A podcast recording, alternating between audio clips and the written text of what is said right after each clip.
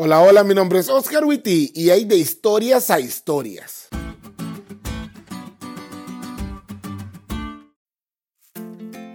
Los celos, tal como lo dijo Denise ayer, son como una bola de fuego. Por celos nos dañamos nosotros, pero tristemente por celos dañamos a otros también. Y esta semana los celos son el, mira, a mí me dio mucha pena porque todos se dieron cuenta de lo que hacías en los sátrapas celosos de esta lección de escuela sabática.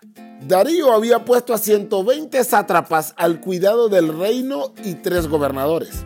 El descentralizar el gobierno es bueno porque ahora los problemas podían encontrar una solución más rápida, pero también era un riesgo grande para el rey porque si uno de los funcionarios o gobernadores tenía mucho poder, podía hacer que el reino se dividiera.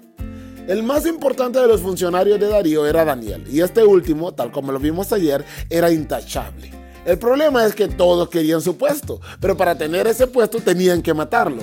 Entonces se le ocurrió un plan brillante e infalible para sacar a Daniel del poder. Puesto que el profeta era muy bueno, lo único por lo que podía entenderle una trampa era por su relación con Dios. Y la verdad, eso me encanta. ¿Te imaginas eso?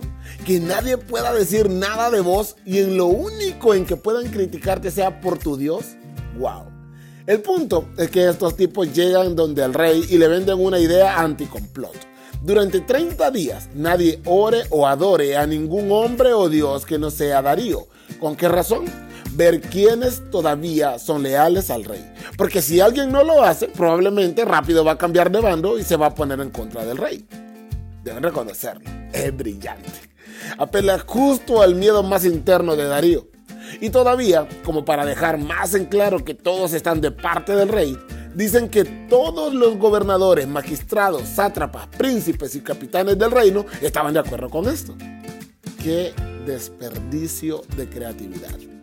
Porque si estos hubieran pensado todo esto para sacar adelante el reino, qué padre hubiera sido.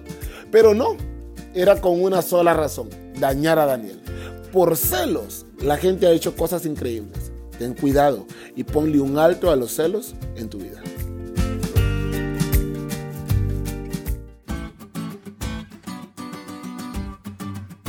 ¿Te diste cuenta lo cool que estuvo la lección? No te olvides de leerla y compartir este podcast con todos tus amigos. Es todo por hoy, pero mañana tendremos otra oportunidad de estudiar juntos.